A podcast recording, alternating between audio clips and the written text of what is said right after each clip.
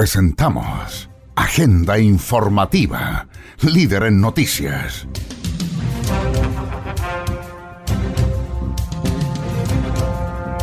Aquí usted conocerá las principales informaciones ocurridas en las últimas horas en la región de Antofagasta.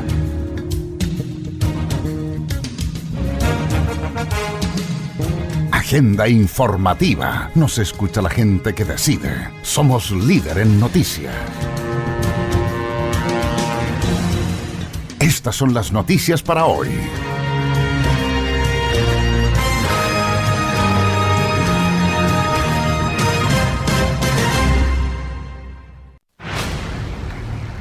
Agenda informativa. Una persona informada puede opinar y en Agenda Informativa le entregamos las noticias veraz y objetivamente. Esta es la etapa más compleja. Sabíamos que iba a llegar y estamos preparados para enfrentarla. Hacemos un llamado a quienes puedan hacerlo a que se queden en sus casas. Hacemos un llamado también al gobierno a proteger a los trabajadores y trabajadoras.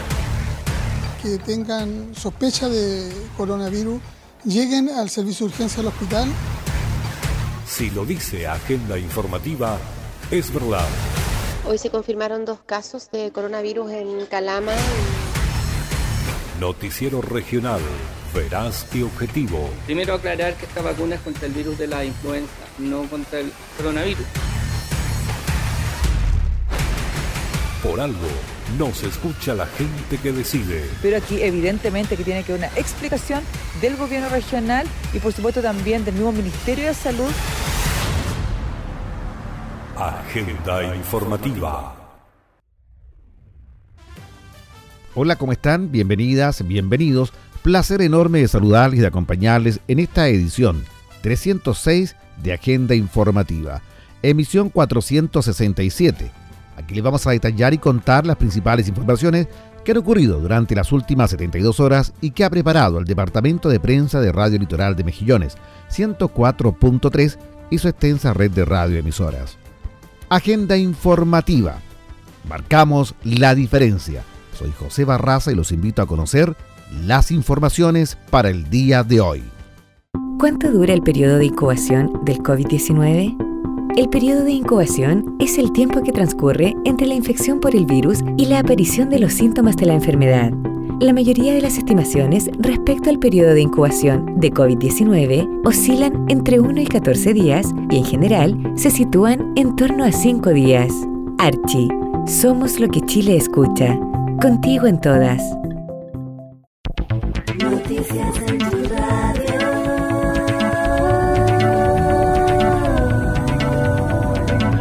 Agenda informativa a través de Radio Atlanta FM 103.9 en Antofagasta.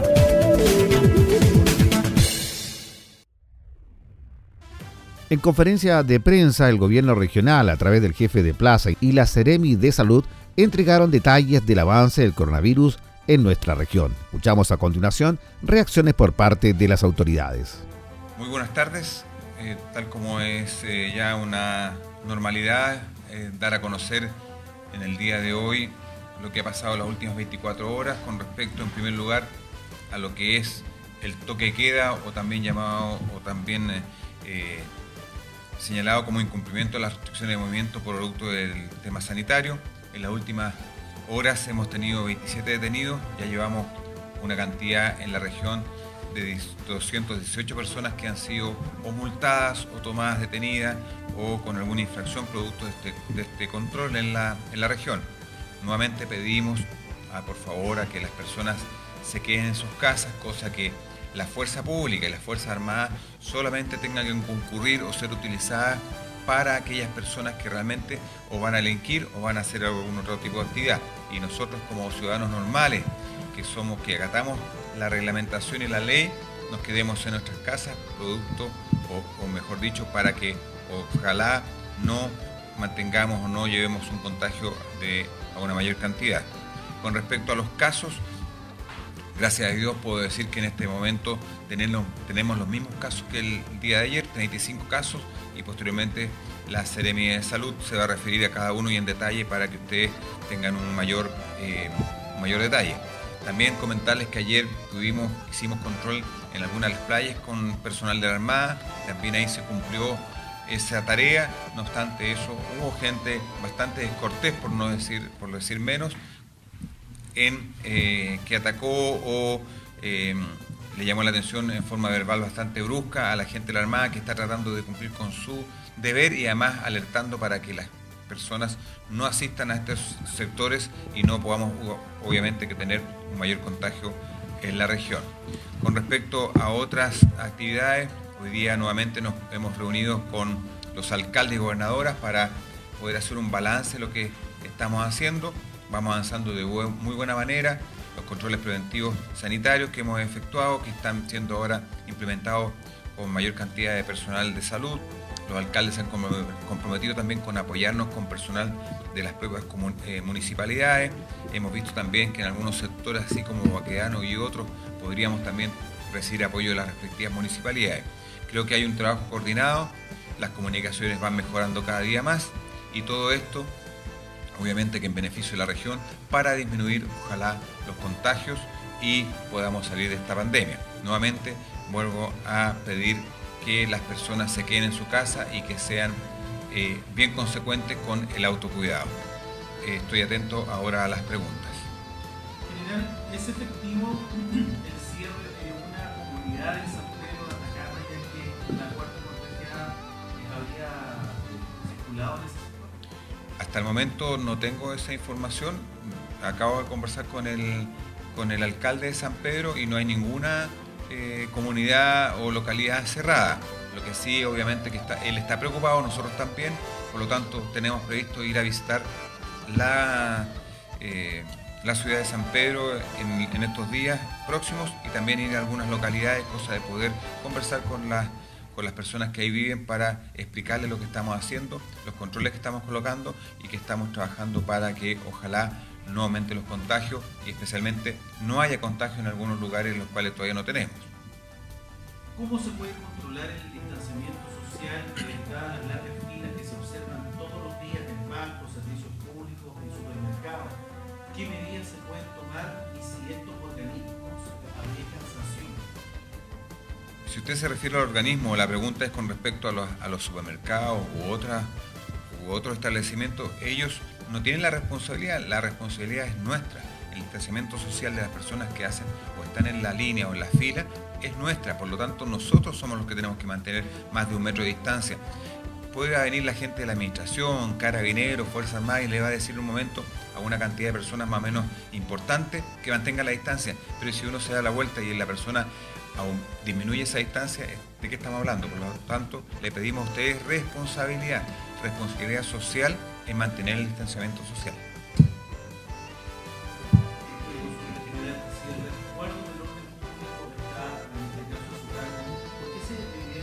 Fuerzas de carabina no habían eh, manifestaciones o disturbios de esa naturaleza, que siempre son lamentablemente con violencia. Por lo tanto, les pido también a las personas que están en esos lugares o que acompañan que se retiren de ahí y que no apoyen ni asistan a estos delincuentes. Muchas gracias.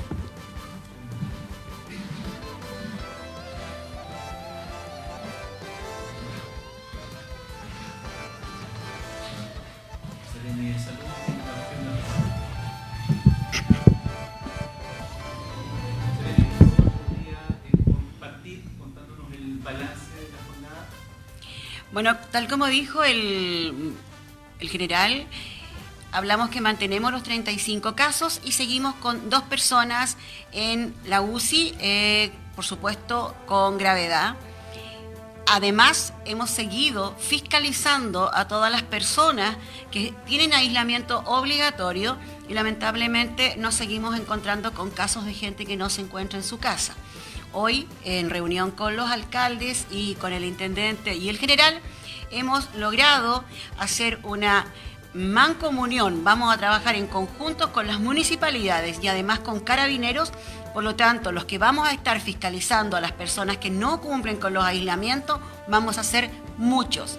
Eso significa vamos a poder realizar mejor la vigilancia de estas personas y por lo tanto eh, obligarlos a quedarse en los lugares donde tienen que hacer aislamiento y que no salgan a dañar al resto de la población. Perfecto. Eh, cuenta usted con mayores antecedentes respecto al contratista de Minera Escondida que fue detectado con el COVID-19. ¿Cuántos trabajadores estarían en cuarentena y qué medidas se estarían aplicando para la minería? Bueno, en primer lugar, el trabajador pertenece a la región de Valparaíso, donde se hizo el examen y donde fue encontrado positivo.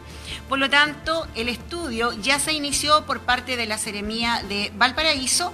Sin embargo, nosotros hoy en la mañana nos contactamos con ellos para poder poner nuestro equipo eh, a colaborar con el estudio epidemiológico que se está haciendo con este trabajador. En cuanto a las medidas que están realizando las mineras, ellos han estado enviando informes de las eh, medidas que realizan y la verdad es que están poniendo eh, mucho de su parte y más aún de lo que la ley exige en muchos casos. Eso es bueno porque recuerden que la minería es un factor importante para nosotros, pero también la minería implica la llegada de muchas personas y para nosotros como región es importantísimo ir verificando que todas las personas que lleguen a nuestra región estén sanas por lo tanto, hemos eh, puesto aduanas sanitarias en los aeropuertos de Calama, Antofagasta, en toda la frontera y puestos preventivos en la ruta 5 de ingreso a nuestra región. Seremi, ¿se ha logrado trazabilidad de todos los confirmados hasta ayer? ¿Seguimos en fase 3? De los 35 casos, 34 está confirmada la trazabilidad y el último caso que tenemos está siendo investigado, estamos a la espera de resultados de exámenes. Y una vez que tengamos los resultados de estos exámenes, podríamos verificar si es trazable o no. Aparentemente eh, vamos muy bien em, encaminados en este caso y esperamos ya mañana en, la, mañana en la mañana tener los resultados y poder saber y comprobar su trazabilidad. ¿Cuántos respiradores hay en la región y cuándo llegarían los nuevos? Los respiradores están eh, evaluándose, los diferentes hospitales están en este momento a través del servicio de salud informando tanto la cantidad como la necesidad. Primero estamos evaluando lo que tenemos para poder pedir más. ¿Por qué? Porque el Estado de Chile compró y los va a ir asignando de acuerdo a las necesidades. Lógicamente nosotros tenemos que evaluar todo lo que tenemos y lo que viene. El Servicio de Salud, en conjunto con el intendente y el general, han estado evaluando las distintas posibilidades de dónde poder ubicar más respiradores de manera de tener una mayor disponibilidad para toda nuestra población. Seremi, ¿se mantiene o aumenta la cantidad de personas que continúan en cuarentena preventiva y cuánta gente no ha cumplido la cuarentena a la fecha? Bueno, en este momento, como les decía, eh, hicimos eh, un, trabajo con las municipalidades y también con carabineros y vamos a iniciar mayores eh, fiscalizaciones debido a que por la cantidad de casos nosotros hemos ampliado los sospechosos sobre 600 personas. Eso no quiere decir que estas personas estén enfermas. Quiere decir que como prevención nosotros los enviamos a hacer un aislamiento de manera de evitar contagiar a otras personas. ¿Qué control se realiza a las personas en situación de calle, eh, tanto en, este tipo de controles? Y la pregunta es a raíz de que eh, el último fallecido a nivel nacional correspondía a una persona indigente. Bueno, el Ministerio de Desarrollo Social se encuentra desarrollando actividades con su programa Calle y eh, durante el día seguramente el colega irá podrá dar mayores informaciones al respecto. Pero es un programa que siempre se ha realizado y hoy con mayor énfasis. Seleni circuló en las redes sociales en la mañana sobre, y, la idea es que usted pueda verificar si es cierto o no, de una persona con cuarentena que se trasladaba en un bus interurbano de Santiago a Antofagasta. Bueno, yo quiero contarles que en la aduana de Coquimbo hay un cordón sanitario. ¿Qué significa eso? ¿O cuál es su objetivo? Su objetivo es evitar que personas de zonas con mayor número de casos pasen hacia la zona norte, que es con menor número de casos. Para poder pasar por esa aduana, tienen que traer el pasaporte sanitario, hablo de terrestre y aéreo, el pasaporte sanitario y además el control de signos. Si una persona en el pasaporte sanitario dice que tiene COVID, porque eso aparece en nuestros eh, listados, ¿ya? Esa persona no va a ingresar a la zona norte de Chile, que es la que tiene menos contagiado. Así que yo les puedo dar la tranquilidad que este cordón sanitario que ya pasa de ser aduana, que está en la intermediación al final de Coquimbo, impide que todos los casos que sean positivos puedan pasar a nuestra región. Lo mismo pasa en los aeropuertos. Las personas deben tener el pasaporte sanitario. Y ese pasaporte sanitario que se obtiene a través de Internet lo da el MinSal. Y si en nuestras eh, plataformas aparece como caso positivo, esa persona no puede subir a un bus ni viajar a otra región. Seremi, ya están operativos los equipamientos donados por AMSA, COERCO y además saber en qué porcentaje han aumentado las tomas de muestras con estos equipos. Los equipos están siendo recién donados, por lo, tal, por lo cual falta su instalación. Pero además eh, quiero darles la información de que en la región, en la macro zona norte, se han aumentado los equipos. Estamos hablando Arica, Iquique y Copiapó. En este momento el Ministerio de Salud está instalando equipos para poder hacer eh, análisis de examen en esas zonas, lo que va a significar que el CON va a empezar a tener mayor eh, rapidez y por lo tanto eh, menor tiempo de espera. Copiapó, Iquique y Arica van a tener muy pronto laboratorios certificados para que ellos puedan analizar sus propias muestras. Significa disminución de tiempos, disminución de espera y por supuesto le damos más tranquilidad a todas nuestras, a, las personas desde la primera a la cuarta región. por último, ¿cuántos exámenes diarios se realizan en el CON? Se realizan aproximadamente 100 exámenes diarios. A la fecha se han realizado eh, mil exámenes aproximadamente, de los cuales 409 corresponden a la región de Antofagasta. Y debo eh, aclarar que además el CON realiza turnos de 24 horas y ha redoblado incluso los turnos de las personas que están trabajando para mejorar los tiempos de respuesta. Sería una última consulta. ¿Han habido más incumplimientos de cuarentena a los ya tres informados hace días anteriores? Sí, eh, siguen habiendo incumplimientos, por lo tanto nosotros estamos reforzando, como les decía, con carabineros y con municipalidad las vigilancias de estos aislamientos y esperamos que la gente entienda que esta es una responsabilidad no solamente para con uno mismo, sino con los demás personas que son los que habitamos en esta región. Agenda informativa. Nos escucha la gente que decide. Somos líder en noticias. Personas y negocios de barrio siguen sin respetar toque de queda. Carabinero informó que a nivel de prefectura que involucra a las comunas de Antofagasta, Tocopilla, Mejillones y tal tal, ya son 147 personas las infractoras a esta medida. A pesar de un llamado que han realizado las autoridades a respetar el toque de queda, establecido como una forma de prevención para evitar más contagios por la pandemia del coronavirus, aumentan las personas que han sido conducidas hasta las unidades policiales por no respetar la medida y pequeños negocios y almacenes de barrio que siguen abriendo sus puertas para vender alimentos preparados. Fiscalización realizada este fin de semana en las poblaciones Chango López, Ricardo Mora, René Schneider, Teniente Merino, Mata, Oriente, Prat, Yosvaldo Muñoz y Villa Chica, y que estuvo a cargo de la gobernadora Antofagasta, Catherine López, quien junto a Carabineros y PDI arrojó un alto número de infractores a la medida, que rige de las 22 horas hasta las 5 de la madrugada, además de personas detenidas por diversos delitos. Durante el viernes en la noche, después que empieza el horario toque de queda, junto con carabineros y PDI, comenzamos a hacer una labor de fiscalización para ver la situación en terreno, a lo cual pudimos darnos cuenta que existen algunos almacenes que después de las 10 de la noche siguen atendiendo y eso lo que provoca es que las personas que viven cerca de estos lugares concurran a estos almacenes, lo cual no nos ayuda, y tampoco facilita que podamos controlar el virus. Ahora también hicimos un recorrido por el centro alto Antofagasta hasta el sector norte y en donde nos encontramos con personas que la verdad no están atendiendo lo que significa la seriedad de las medidas que se están tomando, explicó la gobernadora Catherine López. La gobernadora Antofagasta agregó que estamos por entrar a etapas difíciles y por lo tanto es necesario concientizar a las personas que se queden en sus casas y que también exista un mínimo de respeto a las personas que sí toman esta medida en serio que se queden en sus hogares y se están respetando todas aquellas instrucciones que la autoridad está entregando.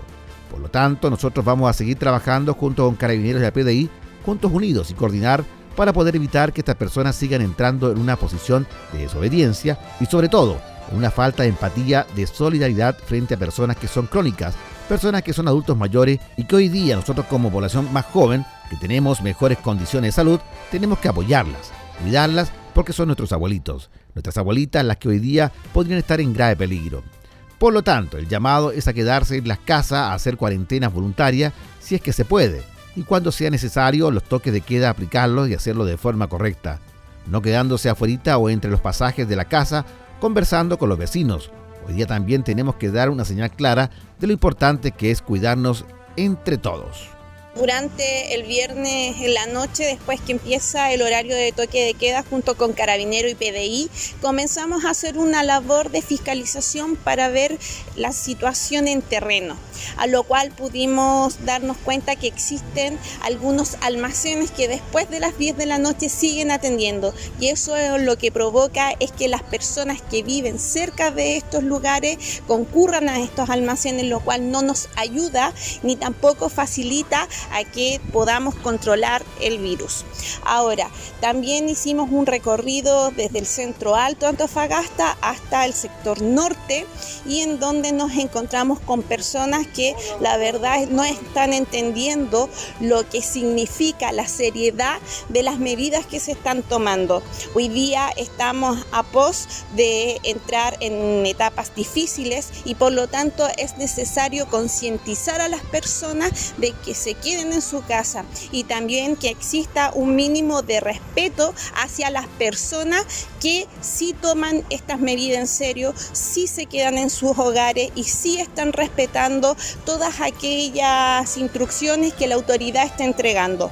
Por lo tanto, nosotros vamos a seguir trabajando junto con Carabinero, con la PDI, juntos, unidos y coordinados para poder evitar que estas personas sigan entrando eh, en una posición de desobediencia y sobre todo una falta de empatía, de solidaridad frente a personas que son crónicas, personas que son adultas mayores y que hoy día nosotros como eh, población más joven que tenemos mejor condiciones de salud, tenemos que apoyarlas, cuidarlas porque son nuestros abuelitos, nuestras abuelitas las que hoy día podrían estar en grave peligro. Por lo tanto, el llamado es a quedarse en las casas, hacer cuarentenas voluntarias si es que se puede y cuando sea necesario los toques de queda aplicarlo y hacerlo de forma correcta, no quedándose afuerita o entre los pasajes de la casa conversando con los vecinos. Hoy día también tenemos que dar una señal clara de lo importante que es cuidarnos entre todos.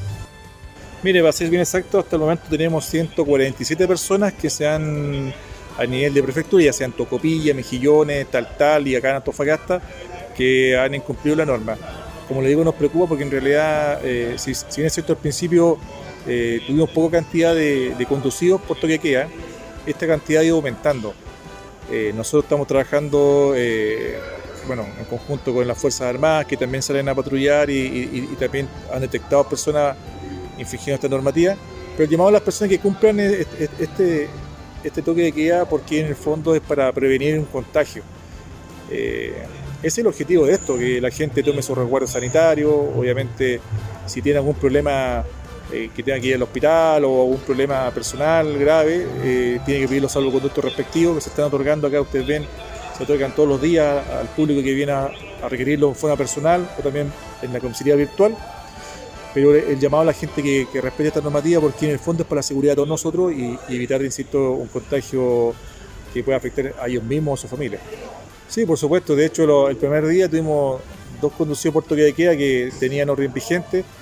Eh, eso es parte, digamos, a la persona que se le, sorprende, ya sea por las Fuerzas Armadas o por nosotros, y es conducida a la unidad policial, lo que hacemos nosotros es, verificar su, identificación, eh, sus datos personales y si tiene algún tipo de antecedentes pendientes. Y así hemos tenido personas que, que el sistema arrojado que tiene orden pendiente de aprehensión por lo cual, obviamente, aparte del toque de queda, eh, se le detiene por la pendiente y se pone a disposición de, los tribunales respectivos. Eh, insisto, el llamado que la gente respete este tipo de, normativa es por, el, bienestar de todos nosotros y, que la gente tome conciencia en el fondo. Exacto, solo tenemos, tenemos nuestro sistema eh, cargado la, la, información de la gente que está en cuarentena y los que están con caso positivo. Entonces, si, uno, si a mí me controlan en la vía pública eh, y, y, me arroja cuarentena, ella, esta persona está infringiendo igual la normativa de que debe estar en su domicilio haciendo la cuarentena y eso igual un, eh, hemos visto casos en otras ciudades del país que hay gente que no lo está respetando y se está regando a, unas penas, eh, digamos, en, temas ¿cierto? de multa, inclusive millonaria, y también de arregarse a, que pueden ser, ¿cierto? ser sometida a algún tipo de proceso ya más grave y, y con pena de cárcel. ¿Las ISAPRES deben entregar cobertura para el COVID-19? Sí. Según la Superintendencia de Salud, las ISAPRES, al ser parte de la seguridad social y de la protección del derecho a la salud, no podrán, en ningún caso, excluir la cobertura a la enfermedad aunque haya sido declarada pandemia. Archie, somos lo que Chile escucha. Contigo en todas. Agenda informativa a través de Radio Nueva Coya, FM 92.5 en María Elena.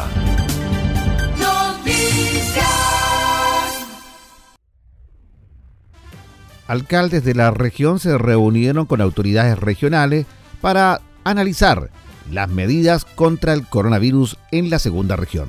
Escuchamos a continuación reacciones por parte de los ediles de nuestra región.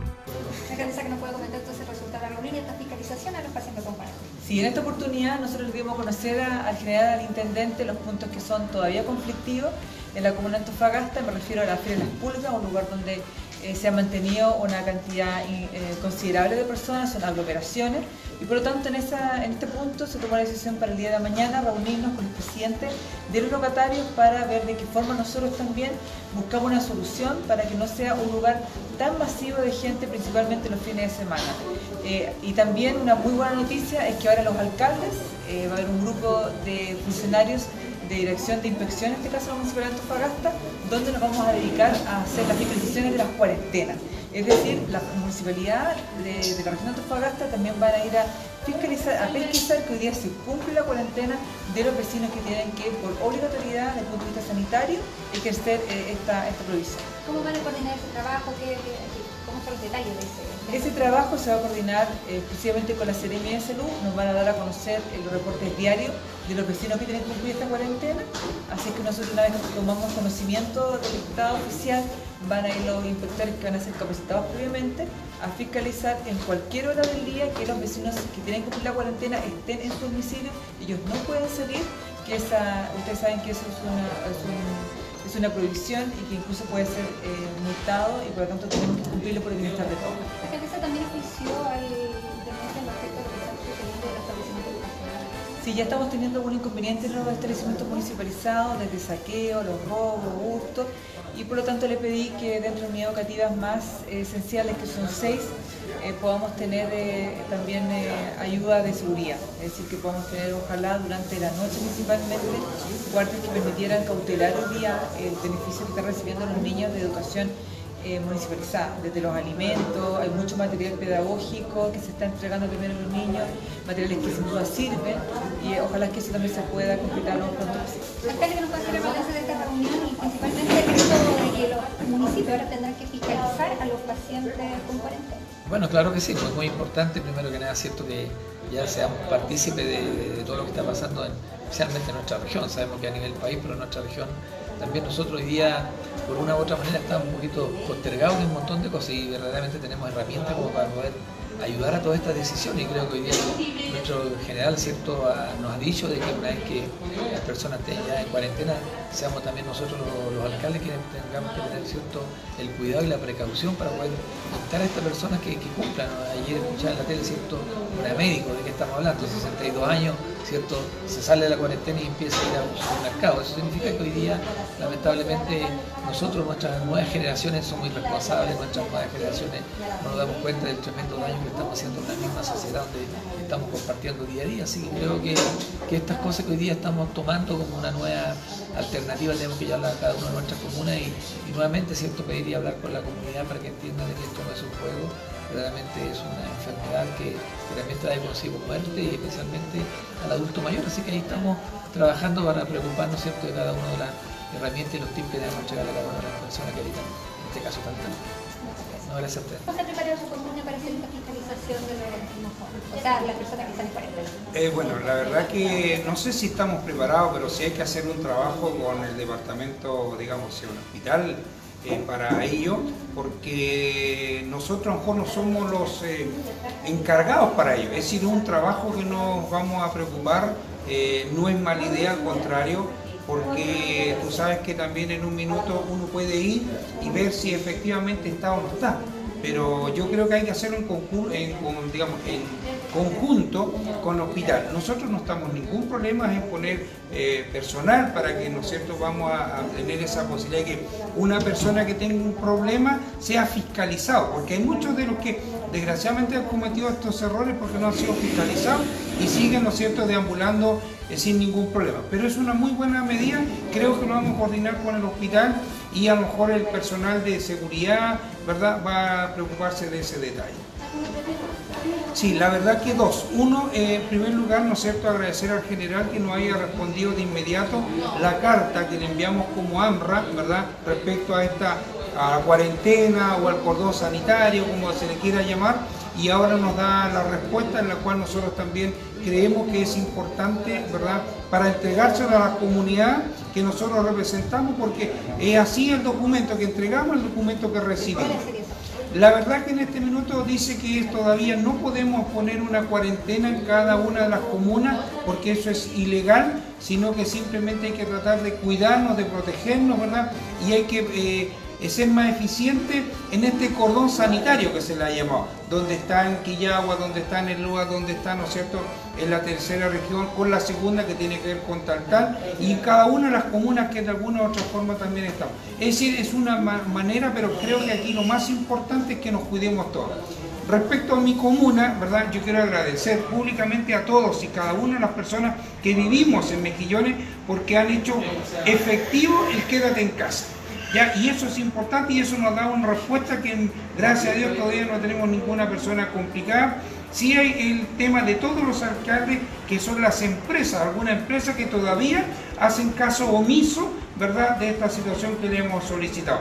Pero la comunidad sí, y aquí también quiero terminar mis palabras felicitando, de verdad, felicitando y agradeciendo a todas y a todos el personal de los hospitales, de los EFAM, de los consultorios, ¿verdad? Que día a día están llevando a cabo esta situación muy complicada y que se exponen ellos y obviamente a sus familias. Por lo tanto, ¿no es cierto? Creo que es importante este agradecimiento y estas felicitaciones a todo ese personal en forma como alcalde, ¿no es cierto? Como AMRA, le hacemos llegar esta, esta, estas felicitaciones y agradecimientos a ellos. Agenda informativa.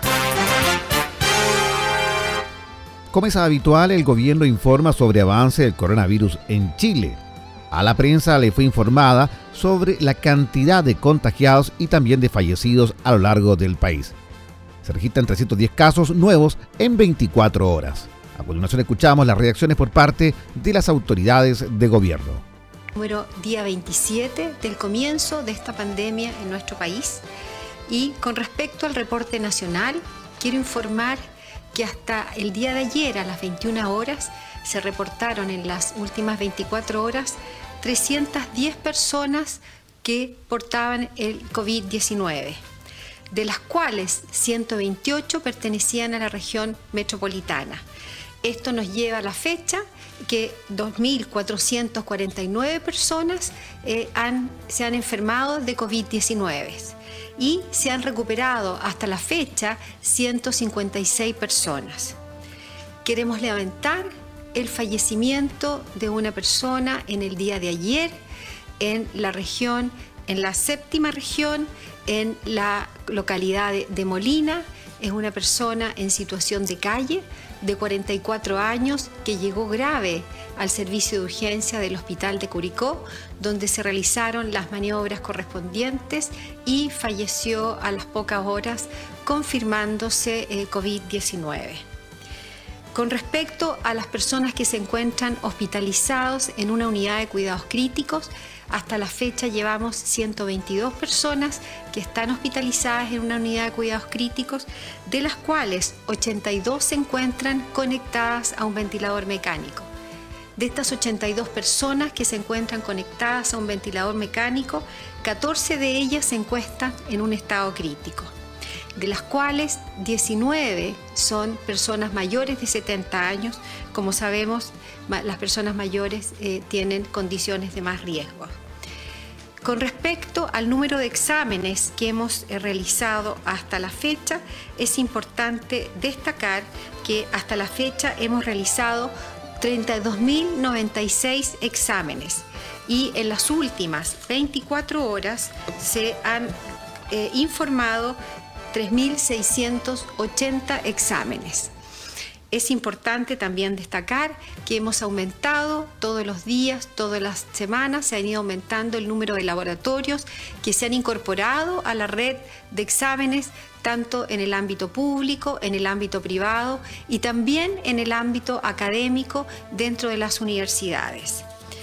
Con respecto a la información que se ha ido entregando hasta la fecha, eh, quiero agregar que a partir del día de hoy la información se entregará disgregada por comuna, toda la información con respecto a casos nuevos, a casos totales, a la incidencia, a las edades y a la evolución de la enfermedad se entregará por comuna para que la población pueda estar informada en sus lugares de, vida, cómo está evolucionando esta enfermedad de acuerdo a las medidas que se han implementado en nuestro país en las últimas semanas. También quiero informar eh, con respecto a la campaña de vacunación de influenza, que en el día de hoy se cumplen dos semanas de campaña de vacunación que partió el día 16 de marzo. Eh, hemos tenido una campaña que podríamos decir que es exitosa porque hemos alcanzado un 69% de vacunación de la población de riesgo. Y ese grupo de mayor riesgo que hoy día está expuesto al COVID-19, que son los adultos mayores, han alcanzado un 73% de vacunación. También los niños, que son otro grupo de riesgo para la influenza, pero no para el COVID-19, se han vacunado un 45% de los niños y como sabemos, este año también habíamos implementado un nuevo desafío, que los niños se vacunen desde los 6 meses hasta los 10 años o hasta quinto básico. Con respecto a la calendarización de las campañas de vacunación, eh, todos los años los niños se calendarizan durante el periodo de abril, generalmente la segunda quincena de abril, por lo tanto este año también la calendarización de los niños, principalmente estamos hablando de esos niños que están en etapa, escolar, que este año se han visto probablemente afectados porque eh, no han asistido a clase, pero de todas maneras el Ministerio de Salud eh, se va a coordinar con las municipalidades para que todos los niños en el grupo de riesgo de los seis meses hasta los 10 años durante el mes de abril tengan sus vacunas eh, al día. Finalmente, con respecto a la vacunación, efectivamente este año por la situación del COVID-19 hemos incrementado algunos grupos de riesgo porque sabemos que la, eh, el grupo de riesgo debido a esto ha hecho que otros profesionales que han estado en la calle, que están sometidos, que tienen riesgo no solamente de enfermar de COVID-19, sino que también podrían enfermar de influenza, también se ha incorporado eh, a la vacunación. Y es por eso que hemos, eh, nos hemos puesto eh, un tremendo desafío. No solamente este año nos hemos puesto el desafío de incrementar el grupo de riesgo en 1.200.000 niños más que el año pasado, que eh, eh, hemos, este año hemos incrementado también el grupo de riesgo de las embarazadas. Hasta el año pasado se vacunaban las embarazadas más de 12 semanas, este año se están vacunando todas las embarazadas, sino que también eh, hemos incrementado el grupo de riesgo a otros profesionales que podemos ver que pueden tener más riesgo de enfermar. finalmente, quiero agregar que quiero agradecer eh, como todos los días a las personas que con esfuerzo, con sacrificio, están tomando las medidas preventivas para prevenir el contagio y la propagación de un virus que sabemos que ya ha llegado a nuestro país y que tenemos que hacer todos los esfuerzos posibles, sobre todo para que la población de riesgo, que son los adultos mayores, tengan la mínima exposición posible. ¿Puede mi empleador facilitar medidas alternativas de trabajo en caso de riesgo de contagio de coronavirus? El empleador está obligado a tomar todas las medidas para proteger la salud de los trabajadores, informando los riesgos y manteniendo las condiciones de higiene y seguridad con el fin de evitar la propagación del virus. Además, el empleador y el trabajador podrán acordar mutuamente trabajar a distancia u otro medio alternativo. Archie, somos lo que Chile escucha. Contigo en todas.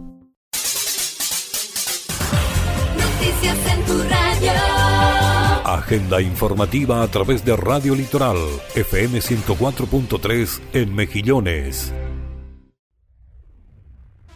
Alcalde de Mejillones, Sergio Vega Venegas, se refiere a la situación de la comuna de Mejillones y las medidas presentadas para hacer frente al coronavirus. Escuchamos reacciones por parte de la autoridad municipal. La verdad que quería compartir con usted algunas cosas en esta mañana, ya que luego debo eh, salir, ¿verdad?, a la reunión que cita el general y que cita el intendente a todos los alcaldes de la segunda región para coordinar, ¿no es cierto?, las acciones que se van tomando semana a semana, día a día. Eh, voy a comenzar por lo siguiente. Voy a comenzar felicitando, felicitando a todas, a todos los mejilloninos y mejilloninas. Voy a felicitar en nombre de la, municipalidad y de la propia comuna a todos los niños, niñas, jóvenes, jovencitas, adultos, adultos mayores, a todos, ¿no es cierto? Porque creo y estoy convencido de que hemos hecho una muy buena labor de cuidarnos. Hemos hecho una labor muy buena en cuidarnos en estos días que ha sido muy complicado. Y digo cuidarnos porque gracias a nuestro Dios, gracias a, ustedes, a la preocupación, al trabajo de haberse quedado en casa en estos días y seguir haciéndolo, gracias a Dios no tenemos ninguna persona, ¿no es cierto?, con esta extraña enfermedad que hoy nos complica. En este minuto, la comuna de Mejillones está en la fase 1, que es aquella que no tiene casos. No así otras comunas que están en la 2, en la 3 o en la 4, donde hay algunos contagios, ¿verdad? Hay casos importados, los que vienen de afuera, etc. Pero aún nos falta y esto quiero ser enfático, ustedes lo han visto a través de las redes sociales, que hemos solicitado al general, al intendente, que, ¿no es cierto?, realice este llamado cordón sanitario para que pueda de alguna forma mejorar y aumentar, ¿verdad?, esta, no sé, pues, este, esta situación de, de autocuidado. Ustedes deben saber, las redes sociales nos han entregado varias informaciones, como por ejemplo que el Colegio de Enfermeras y, de Doctores también de Médicos han solicitado que se realice este famoso cordón sanitario. De la misma forma, funcionarios de las mineras de Codelco, ayer también aparece en la empresa Turbus, y es que es lo que nosotros estamos solicitando. Y vamos a seguir insistiendo que ojalá puedan, ¿no es cierto?, estos cordones sanitarios realizarse con la eficiencia, con la eficacia que deben, deben estar. Producto de esto mismo, es importante que ustedes sepan que hemos entregado, cómo hemos apoyado, ¿no es cierto?, a quienes al final voy a tener una mención especial. Me refiero, ¿verdad?, lo que hemos entregado a el Hospital Comunitario de Mejillones. Como ustedes deben saber, hace un par de días atrás fue facilitado y por orden, ¿no es cierto?, del general, el hospital de campaña que teníamos acá en la comuna, en la cual este hospital de campaña es para eso, para una emergencia, para una emergencia de la segunda región, que está al cuidado, que está, ¿no es cierto?, bajo nuestra jurisdicción, es verdad pero es para esto, para ocuparlo, Dios quiera nunca, pero ahora se dio la oportunidad de poderlo tener en un caso preventivo y en la cual la gran mayoría, casi un 90%, 80% de la infraestructura se llevó a Antofagasta. Pero no así, coordinado con el director del Hospital de Mejillones, don Marcelo Baldovino, hemos dejado algunas cosas acá también para que en un minuto, ¿verdad?, nos puedan servir cuando las necesitemos. Como por ejemplo, dejamos acá dos refrigeradores, uno convencional y uno para, ¿no es cierto?, guardar las vacunas que están llegando a diario y las cuales las estamos utilizando ya sea para los niños, ¿no es cierto?, los adultos mayores y las personas embarazadas, etc. También dejamos 50 camillas de campaña o catres, que se le llama, ¿no es cierto?, muy vulgarmente, por si necesitamos en un minuto. También un desfibrilador, que es importante para tenerlo acá, un electrocardiograma, un monitor de pacientes IPM-12, dos estetoscopios marca Heine, dos oftalmoscopios marca Heindi también, y además, en conjunto, en conversación, y aquí también agradecemos a las empresas asociadas, valga redundancia, a la Asociación de Industriales de Mejillones, quienes nos han cooperado y nos van a seguir cooperando de acuerdo a las gestiones que hemos realizado para implementar y entregar más insumos a nuestro hospital comunitario de la comuna.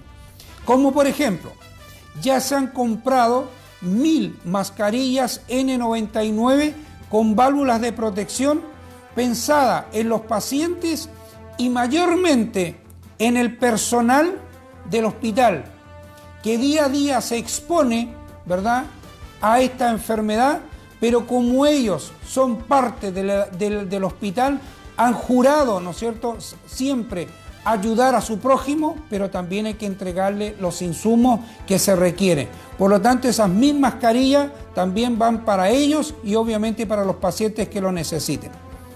Se han comprado también en conjunto, en gestiones con la Asociación de Industriales, 100 test rápidos de alta fiabilidad para detectar este famoso COVID-19.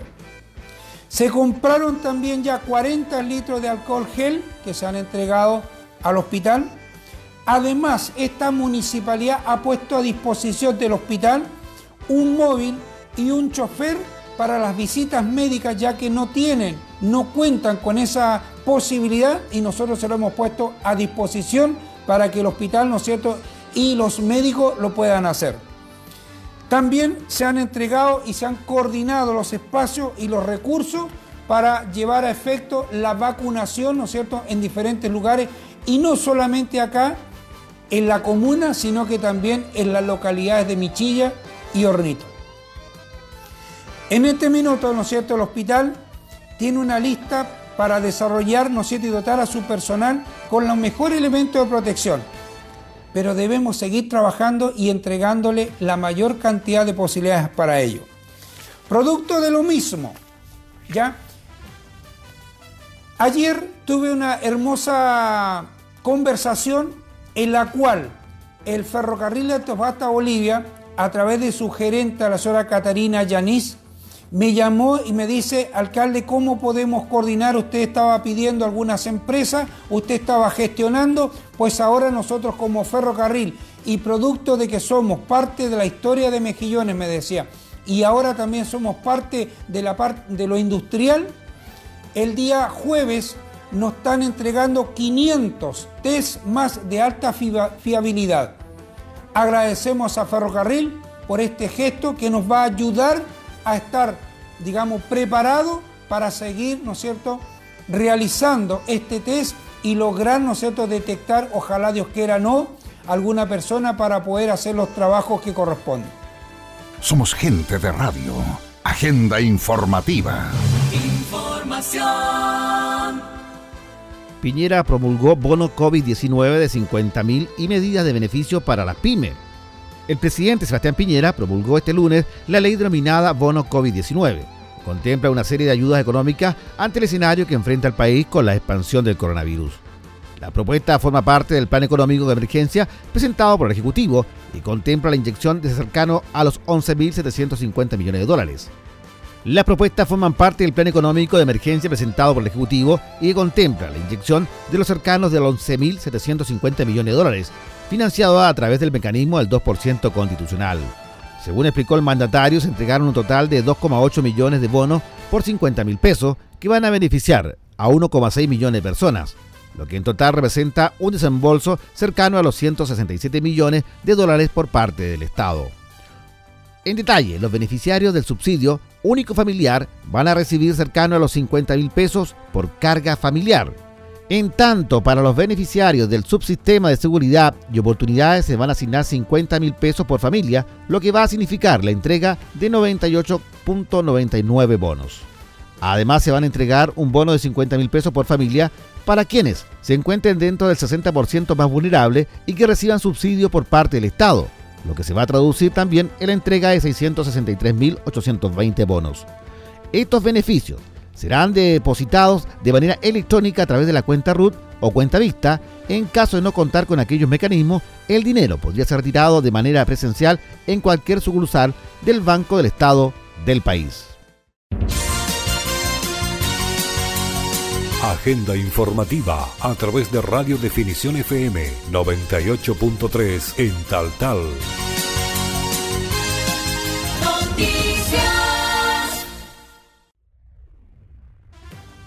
Tal Tal. Fiscalía logra condena de 12 años para dos autores de un homicidio simple del joven deportista. El vocero de la Fiscalía, José Troncoso, comentó que también se condenó a HFAM, adolescente en la época de los sucesos a la pena de 7 años de internación de régimen cerrado y una multa de 5 unidades tributarias mensuales por autoría al delito consumado de homicidio simple de Nelson Manrique Jopia y lesiones menos graves en contra de otra víctima de ICR, hecho ocurrido también el 23 de diciembre del 2018. Tras una acusación presentada por la Fiscalía Local tal tal, el Tribunal de Juicio Oral y Lo Penal de Antofagasta condenó a FJABA y CLCB a la pena de 12 años de presidio mayor en su grado medio como autores del delito consumado de homicidio simple en contra del joven deportista de bodyboard Nelson Manrique Jopia, hecho ocurrido el 23 de diciembre del año 2018 en la plaza del tren de la localidad. También para ambos acusados la Fiscalía de Tal Tal consiguió que se les condenara a la pena de accesoría de habilitación absoluta y perpetua de cargos públicos y derechos políticos, en relación al tercer acusado, la Fiscalía de Tal Tal logró que se le condenara a HFAM, adolescente en la época de los sucesos, a la pena de siete años de internación de régimen cerrado con programa de reinserción social, como autor del delito de homicidio simple en contra de Nelson Manrique Jopia. Asimismo, se le condenó a una multa de cinco unidades tributarias mensuales como autor del delito de lesiones menos graves en contra de la víctima de ICR. Cabe indicar que ambos hechos ocurrieron el 23 de diciembre del año 2018 en Tal Tal. La Fiscalía de Tal Tal también consiguió que se le condenara a FJAB a la pena de 300 días de presidio menor en su grado mínimo y a la asesoría de suspensión de cargo u oficio durante la condena como autor del delito de amenaza no condicionales en prejuicio de IRC, hecho producido el 23 de diciembre del año 2018 en Tal Tal.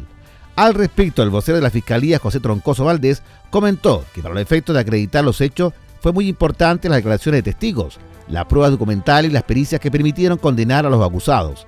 En ese sentido, el vocero Troncoso agradeció la labor realizada por la CIP OS9 y la BOCAR de Carabineros junto al Servicio Médico Legal de la región de Antofagasta, quienes ayudaron a resolver este caso.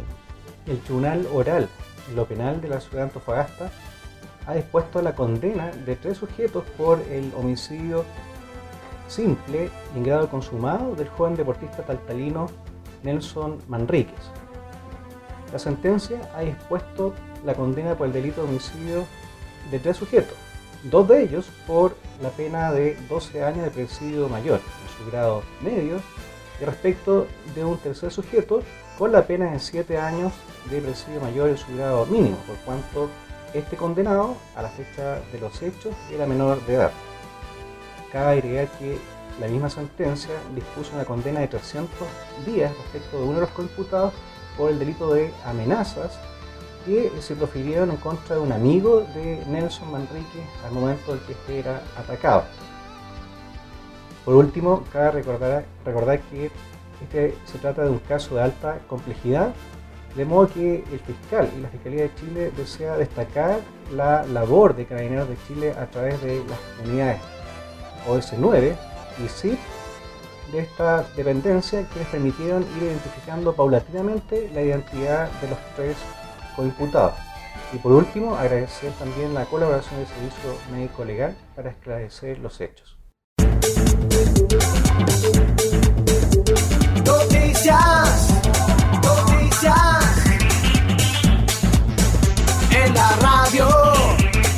Agenda informativa a través de Radio FM por ti 98.7 en Tocopilla.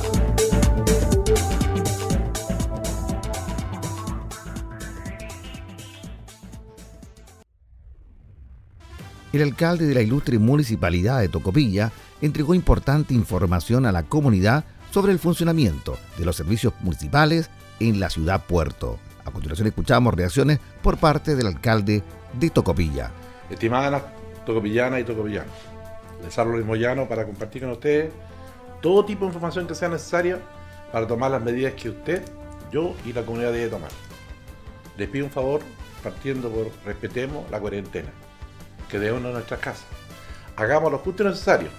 No salgamos en familia, salgamos de una persona si es necesario ir a una farmacia, a un supermercado, al hospital.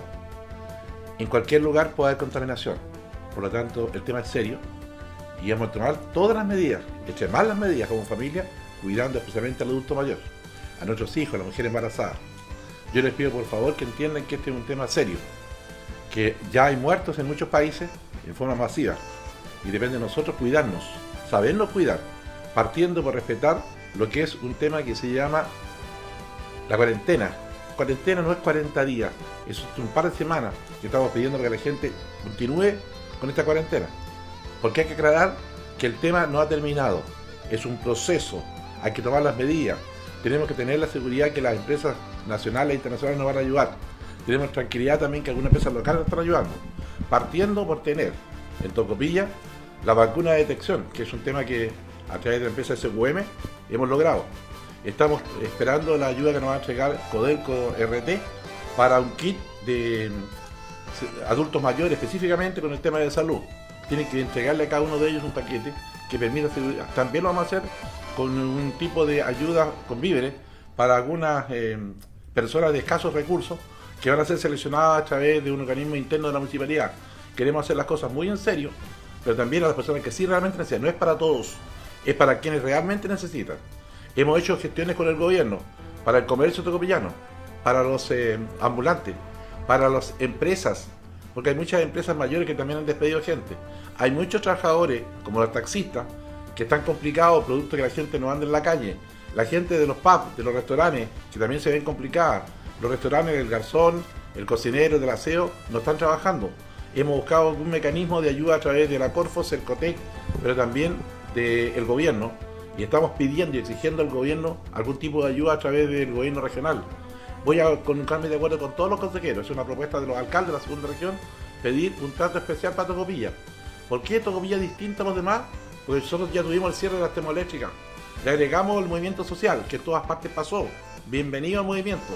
Pero además tuvimos el tema de lo que es el coronavirus. O sea, todas estas cosas, la diferencia que los despidos que tuvimos en forma masiva de los contratistas de la empresa termoeléctrica nos complicó la vida a todos los tocopillanos.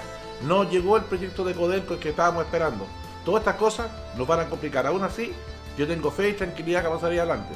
A través de la SUDERE estoy pidiendo un trato especial para limpiar, barrer las calles, regar, con un trato para ayudar a los taxistas, para ayudar a las dueñas de casa, para ayudar a los ambulantes que van a quedar cesantes, porque no van a poder estar en la calle, producto que la gente no va a poder salir. Entendiendo que necesitamos un apoyo por tres meses, vamos a partir por esa historia.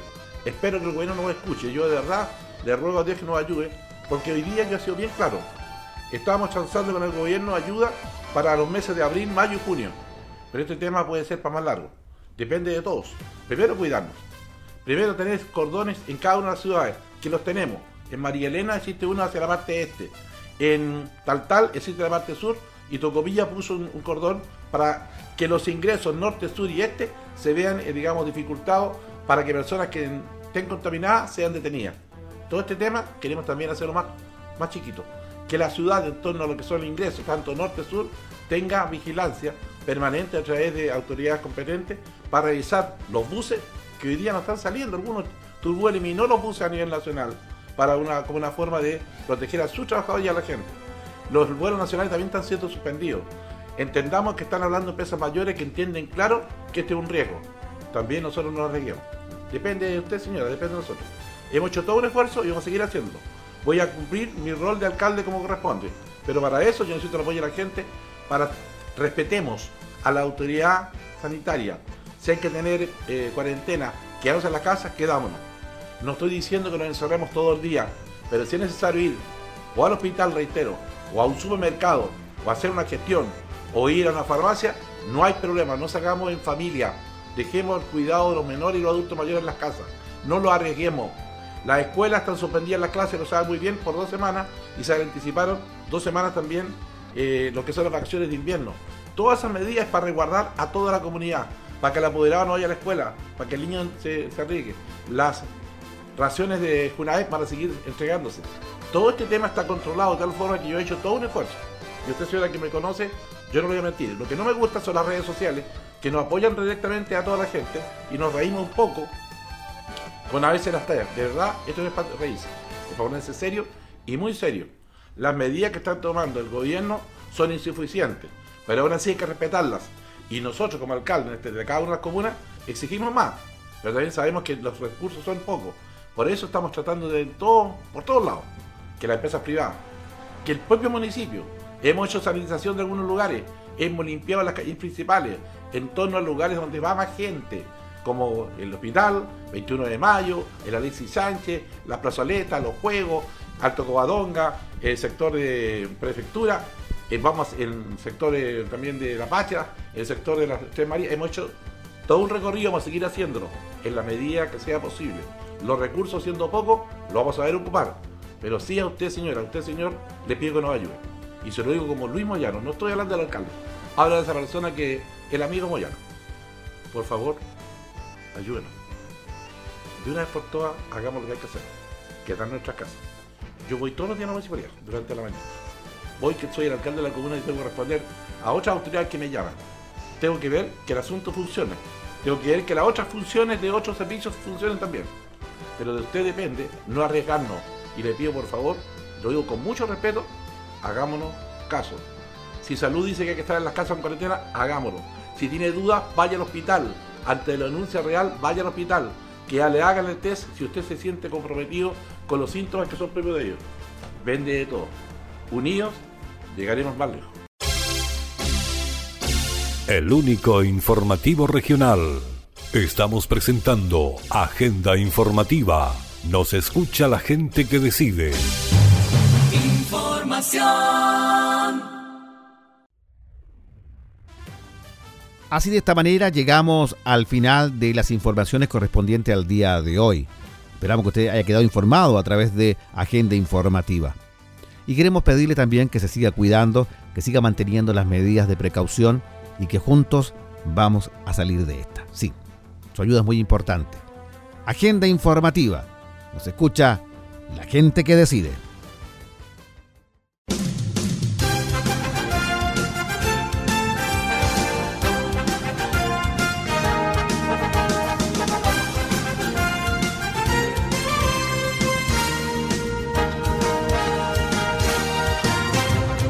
Usted ha quedado informado e informada de lo más importante acontecido en las últimas horas en la región minera de Chile. Hemos presentado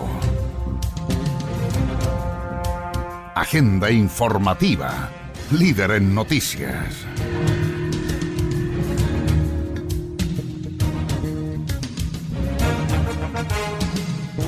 El más completo resumen noticioso del día. Recuerde, en cualquier momento le entregamos las noticias de último minuto con una de nuestras unidades móviles o alguno de nuestros corresponsales en la región. Fue Agenda Informativa. Nos escucha la gente que decide.